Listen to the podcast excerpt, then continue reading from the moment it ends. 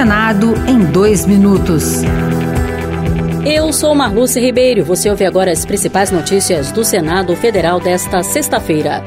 A Comissão de Direitos Humanos aprovou o projeto que proíbe a concessão de empréstimo consignado com desconto automático na folha de pagamento sem a autorização do idoso.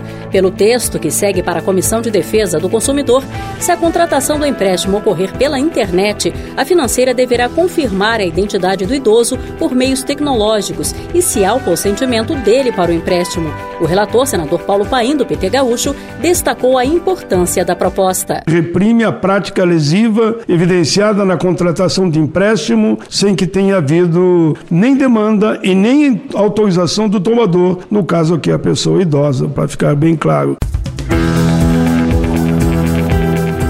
O projeto que prevê a estadualização do Parque Nacional da Chapada dos Guimarães foi aprovado pela Comissão de Meio Ambiente. Pelo texto, que poderá seguir diretamente para a Câmara dos Deputados, se não houver pedido para votação no plenário, o governo de Mato Grosso deverá investir 200 milhões de reais em três anos em melhorias na infraestrutura do parque. A senadora Margarete Buzete, do PSD de Mato Grosso, acredita que o Estado irá gerir bem a unidade de conservação. Nós iremos cobrar dele esse compromisso, essa responsabilidade de preservação ambiental, porque é um parque muito lindo que vai virar um polo turístico para a Baixada Cuiabana, para o Brasil inteiro. Outras notícias sobre o Senado estão disponíveis em senado.leg.br/barra rádio.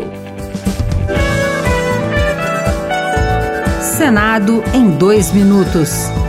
Uma produção Rádio Senado.